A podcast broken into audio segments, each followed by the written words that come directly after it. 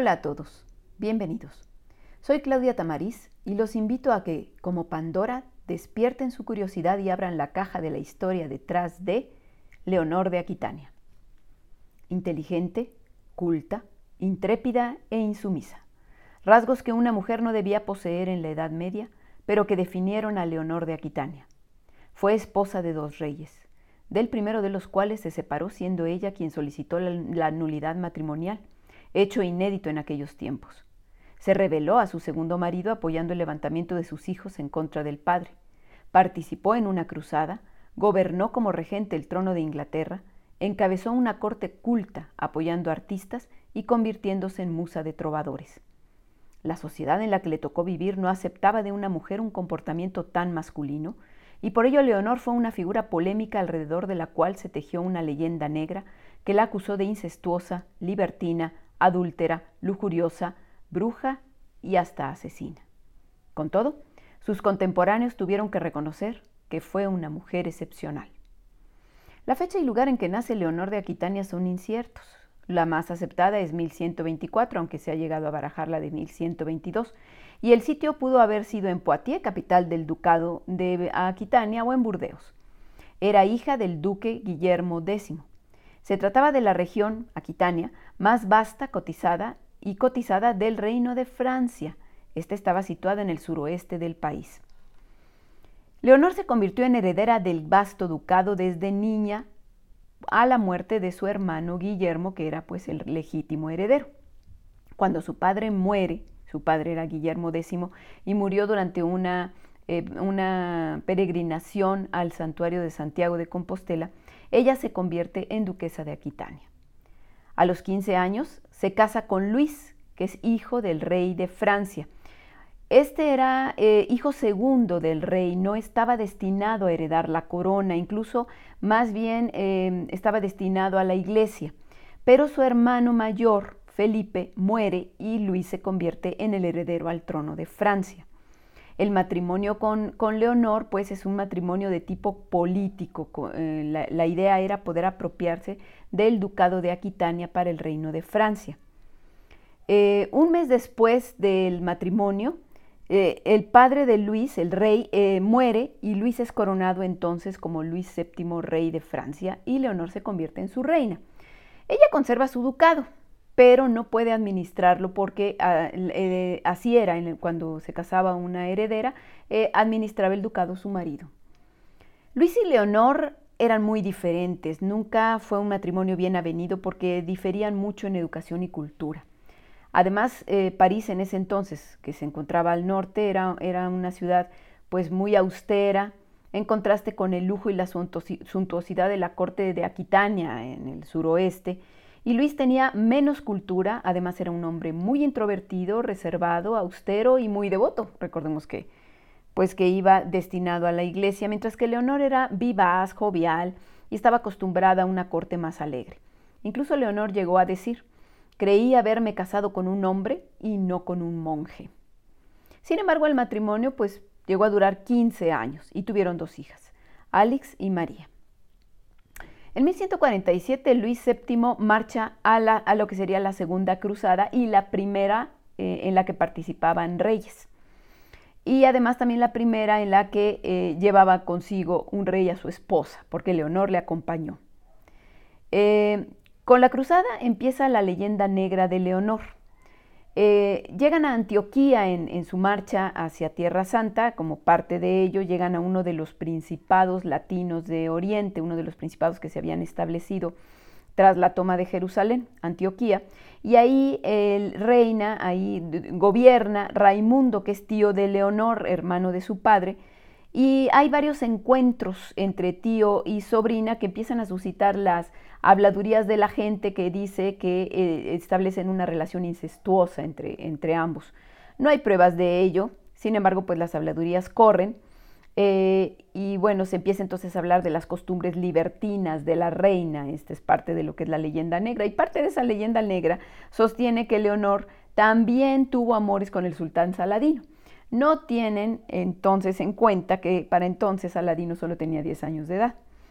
Eh, bueno, la realidad es que las relaciones con Raimundo, ciertas o falsas, pues causaron molestia en el rey y este decide apartar a su mujer del tío llevándosela de, de Antioquía, pero ella se niega a seguirlo. Entonces Leonor da muestras de una inusual independencia en una mujer porque decide que se quiere separar de su marido alegando problemas de consanguinidad, o sea, eran, eran, eran parientes muy cercanos y por tanto su matrimonio era ilegítimo. En ese momento Luis se niega a darle la anulación, tal vez por amor, este, o quizá por rechazo a su, a su iniciativa femenina que, que, desafiaba su autoridad, pero más probablemente por no perder a Quitania. Seguramente esa era la, la verdadera razón. Bueno, la cruzada resulta un fracaso y ellos tienen que regresar, pero están peleados y regresan en barcos separados. Cuando regresan, Leonor está, sostiene sus trece de que se quiere anular el matrimonio, pero el Papa, que entonces es Eugenio III, intercede y los reconcilia, amenazándolos con la excomunión. Eh, se mantienen todavía casados hasta que poco después del nacimiento de su segunda hija deciden anular el matrimonio, parece que esta vez por consenso mutuo, decisión de ambos. Eh, y bueno, Leonor se deshace de su primer marido. Ahora, sabedora de que, de que como mujer soltera y poseedora de un gran ducado su situación era vulnerable, busca un nuevo matrimonio y dos meses después de su anulación se casa en la ciudad de Poitiers con Enrique Plantagenet, que era conde de Anjou y duque de Normandía, ambas posesiones francesas, lo que significa que Enrique era vasallo de Luis VII, del anterior esposo de, eh, de Leonor. Eh, pero en 1154, después de haberse casado con Leonor, también se convierte en rey de Inglaterra y por tanto en enemigo de Francia. Ah, pues eh, aunque es su vasallo, resulta que tiene más poder que el mismo rey francés por la cantidad de tierras que posee. Había consanguinidad entre Enrique y Leonor, igualito que las había entre Luis y Leonor en un momento dado, pero esto parece que a nadie le importó, nadie, nadie protestó, como tampoco les importó casarse sin la aprobación de Luis, del rey Luis VII, porque de acuerdo a las costumbres feudales, Enrique como vasallo de Luis debió haber pedido su autorización para casarse con Leonor y seguramente no se las hubiera dado porque no le convenía que Enrique se hiciera, aparte de con sus condados, eh, con el ducado de Aquitania y menos aún después de convertirse en rey de Inglaterra. Eh, y sin embargo, a lo mejor cuando, cuando esta pareja eh, se, se, matrimonió y, se convirtió Enrique en, rey, eh, eh, igual y Luis de respiró un poco tranquilo pensando que Leonor no tendría hijos porque no había podido tener hijos varones con él. Sin embargo, al año, Enrique y Leonor tienen un hijo, Guillermo. Sin embargo, muere poco después. Es uno de los, de los ocho hijos que van a morir antes que ella, porque ella fue octogenaria. Bueno, pues Leonor era más compatible con Enrique de lo que nunca fue con Luis. Eh, y aunque el matrimonio fue totalmente por razones políticas, hay quien dice que Leonor sí se enamoró de Enrique, que era, por cierto, nueve años menor que ella, ella tenía treinta. Eh, y de hecho, en los primeros años de su matrimonio estuvieron en buena sintonía. Incluso Leonor llegó a eh, desempeñar el papel de regente en las ausencias del rey en Inglaterra. Y tuvieron ocho hijos cuatro de ellos incluso hombres para, este, para intranquilidad del rey de, Francia. Después de Guillermo, en realidad fueron cinco hombres, pero el niño, el primer niño, Guillermo, había muerto. Después de él tuvo a Enrique, a Ricardo, a Godofredo y a Juan. Eh, y tres hijas, Matilde, Leonor y Juana, o sea, bastante prolíficos. Sin embargo, las desavenencias llegaron y Enrique se buscó una amante. Bueno, tuvo varias, pero la, una de las más permanentes fue Rosamunda Clifford, con quien tuvo una larga relación que hizo bastante pública y sin ningún remordimiento y ninguna eh, falta de escrúpulos, ningún escrúpulo. Eh, Leonor preparó a sus hijos en política para que estuvieran preparados para reinar, o sea, no nada más eh, se preocupó em, porque se preocupó por su corte, porque más adelante vamos a ver cómo formó una corte muy culta e intelectual, sino también por preparar políticamente a sus hijos. Eh, en 1172 resulta que Enrique enferma y creyendo que va a morir reparte sus posesiones entre sus hijos. Inglaterra, evidentemente como reino, le va a tocar como herencia al hijo mayor que va a ser Enrique. Aquitania, el ducado de su madre, le toca a Ricardo, que es el futuro Ricardo Corazón de León y que por cierto era el hijo predilecto de Leonor. Bretaña le va a tocar a, Godofredo eh, y las posesiones que se obtuvieran en Irlanda, porque entonces estaban llevando a cabo conquistas en Irlanda, le iban a tocar a Juan, que por cierto le apodaron sin tierra, Juan sin tierra, porque en realidad todavía no estaban muy, muy concretas esas conquistas, entonces pues como que no le tocó gran cosa. No fue una donación muy efectiva. Ahora, el problema fue que Enrique no murió, se recuperó de esa enfermedad y eh, todas sus disposiciones las anuló. Esto enojó a los hijos porque además Enrique no estaba dispuesto ni siquiera a compartir el poder, eh, ni a enseñar a su hijo mayor cómo reinar, ni nada por el estilo.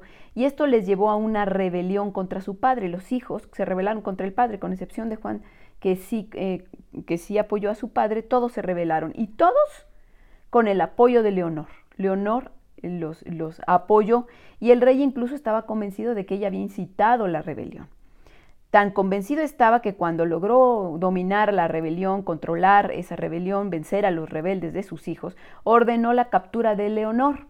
Esta estaba entonces recluida en la ciudad de Chartres y para no caer en manos de los soldados del rey huyó vestida con ropas de hombre.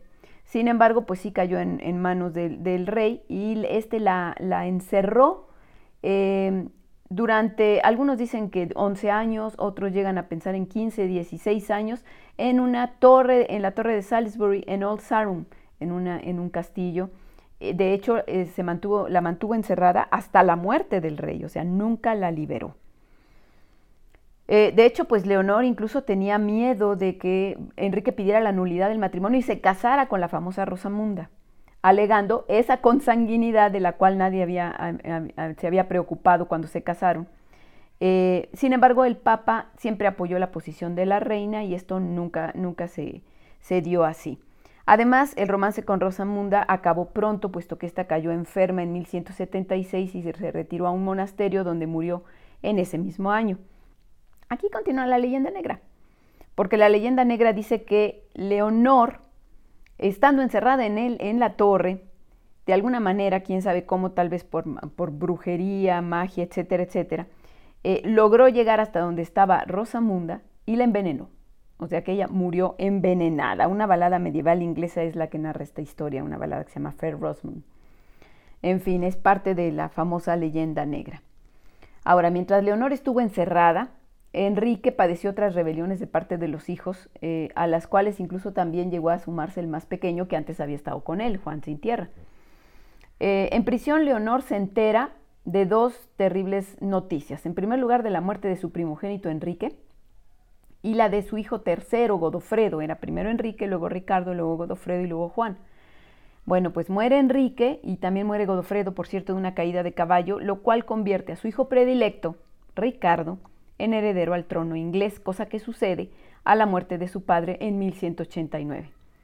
En cuanto sube al trono, Ricardo libera a su madre de la prisión, que ya tiene para entonces 67 años, y la convierte en su mano derecha. Cuando, eh, de hecho, tan, tan, importante es el papel de, Leonor en el reinado de Ricardo, que Ricardo eh, estuvo gran parte del tiempo ausente del reino. En primer lugar, se, marchó a la Tercera Cruzada, la, cruzada más famosa por la participación de este, de este importante caballero cruzado, y ella se convierte en regente de Inglaterra. Ella gobierna Inglaterra, aunque eh, eh, era una cosa extraña, solo em, que, se dejara a la mujer gobernando, y de hecho, pues tuvo que aceptar la presencia de consejeros a su lado, pero, pero era inédito que, que en un momento dado, pues una mujer pudiera reinar tanto tiempo, y así lo hizo y siendo regente dedicó sus esfuerzos para conseguir la fidelidad de los nobles que no se le fueran a revelar al rey eh, y para contener las ambiciones de su hijo pequeño, de Juan, que estaba conspirando contra Ricardo para arrebatarle el trono mientras éste estaba en Tierra Santa. Eh, llegó a ser tal el peligro, incluso Juan ya estaba aliándose con el rey francés, que era hijo del famoso Luis VII, del ex marido de, Leonor, esta vez eh, su hijo era Felipe Augusto, y estaba Juan ya em, aliado con él para, para, destituir a Ricardo. Y entonces, preocupada por ello, Leonor manda llamar a Ricardo y lo manda a traer de vuelta y le dice, vente porque aquí te están queriendo bajar el trono, como quien dice, ¿no? Ahora, eh, fue peor el, remedio que la enfermedad porque al regresar Ricardo no logra regresar, va a ser aprendido en un lugar llamado Istria, hoy en Croacia, por el duque de Austria, que em, pues era un cristiano, pero había sido ofendido tiempo atrás por Ricardo, y se lo entrega al emperador del Sacro Imperio Romano Germánico como prisionero. El, el emperador era entonces Enrique VI, y este pide un elevado rescate por liberar a Ricardo. Eh, la razón es simplemente para rellenar sus arcas porque estaba bastante empobrecido. En Inglaterra la única interesada en que liberaran a, Ricardo va a ser Leonor y de hecho se moviliza para reunir el rescate, incluso implanta un impuesto para poder reunir el rescate y no lo consigue porque era, un, era una suma de dinero muy alta. Así que incluso eh, de plano parte a tratar de negociar eh, la, liberación de Ricardo sin haber reunido la suma cuando tenía 70 años. Logra finalmente que Ricardo sea liberado eh, y que ocupe nuevamente su trono. Eh, entonces las preocupaciones de Leonor van a ser por el lado de que Ricardo tenga hijos porque se casa con Berenguela, una princesa, pero no tiene hijos varones y eso le preocupa a Leonor que no continúe la estirpe. Sin embargo, pues ya Leonor, habiendo dejado a Ricardo en el poder y ella ya anciana, pues decide retirarse a un monasterio en su amada Aquitania, al monasterio de Fontevraud, eh, después de haber logrado de alguna manera una reconciliación entre Ricardo y Juan. Pero tras unos años de tranquilidad, Leonor se entera de que Ricardo es herido de ballesta en una de las tantas batallas que va a librar tratando de someter a sus vasallos feudales en Francia, y la herida se infecta incluso Leonardo, eh, perdón, Ricardo, está moribundo y solicita la presencia de su madre, quien acude a que muere en sus brazos. Prácticamente llega eh, para nada más eh, hacer, que reconfortarlo en sus últimos momentos. ¿no? Corre el año de 1199, Leonor para entonces tiene 75 años. El problema es que Ricardo no tuvo hijos y no hay heredero directo al trono. Por tanto, Leonor decide apoyar a su hijo Juan, el menor, para que eh, se siente en el trono, porque en ese momento además hay una disputa eh, por el trono, ya que también tiene pretensiones al mismo el nieto de Leonor, hijo de su hijo Godofredo, Arturo. Eh, y esto, bueno, pues va a generar disputas. Además, Juan después de, también tiene conflictos con el rey de Francia, con Felipe Augusto, y bueno, Leonor va a apoyarlo. Tan lo va a apoyar que en el año 1200 decide casar a su nieta Blanca, Blanca de Castilla, eh, que era hija de su hija Leonor, de una de, las hijas de, que se llamaba Leonor de Castilla, eh, a la cual habían casado con Alfonso VIII, rey de Castilla, por cierto, famosísimo rey que encabezó una de las batallas más importantes de la Reconquista, la, la batalla de las Navas de Tolosa en 1212. Y su hija, Blanca, Leonor decide casarla con el hijo del rey de Francia, Luis, que después será Luis VIII, para terminar así las disputas entre este rey y su hijito Juan, y que Juan viviera tranquilo. Y para ello emprende a los 80 años el viaje a Castilla cruzando los Pirineos para traer a su nieta a Francia y casarla con el rey. Para que vean qué intrépida y, valerosa y aguantadora mujer. Una vez que ha dejado a Juan en el trono, Leonor se retira nuevamente al monasterio de Fontevraud y allí fallece el 6 de marzo de 1204. Leonor no solo fue una figura política, también fue una figura intelectual, pues impulsó la cultura y las artes en sus cortes, llevó el refinamiento y la elegancia de la suntuosa ciudad de Poitiers, que era la ciudad de su ducado, a las cortes donde fue reina. Fue mecena de trovadores, músicos y poetas en una época en que la literatura, concretamente la literatura del amor cortés, supuso un redescubrimiento de la sensibilidad entre la nobleza tradicionalmente entregada a la violencia. Ahora era importante disfrutar de la cultura como un rasgo de la aristocracia y una forma de distinguirse de la plebe. Y también en estas cortes, y esto es importante, se fomentaban nuevas formas de comportamiento más civilizado en el entorno cortesano. Eh, era la famosa cortesía que implicaba un trato más exquisito hacia la mujer y en general una revaloración de la figura femenina. Incluso en, las eh, novelas de Amor Cortés y de allí pasa a las costumbres de la corte, se sublima a la mujer como objeto del amor. A la dama había que cortejarla, adorarla, emprender hazañas para ganar su amor y no simplemente como sucedía antes, poseerlas. Eso era para las plebeyas, no para las damas. O sea, fue todo un cambio en la situación de la mujer y Leonor fue pionera en fomentar estos nuevos códigos de comportamiento al interior de la corte. Leonor de Aquitania fue valiente, audaz, insumisa, pero al final fue su faceta de mujer intelectual y culta el rasgo con que la inmortalizaron en la efigie de su tumba en la abadía de Fontevraud. Su yacente escultura fúnebre no la muestra como una mujer luchadora, sino como una dama serena, cortés y culta que sostiene un libro entre sus manos. No está mal. Al fin y al cabo también contribuyó a elevar la cultura de su sociedad y a mejorar en lo que cabe la situación de las mujeres en el atribulado mundo que le tocó vivir. Si les gustó este podcast, síganme en mis redes sociales como La Caja de Pandora Historia. Gracias.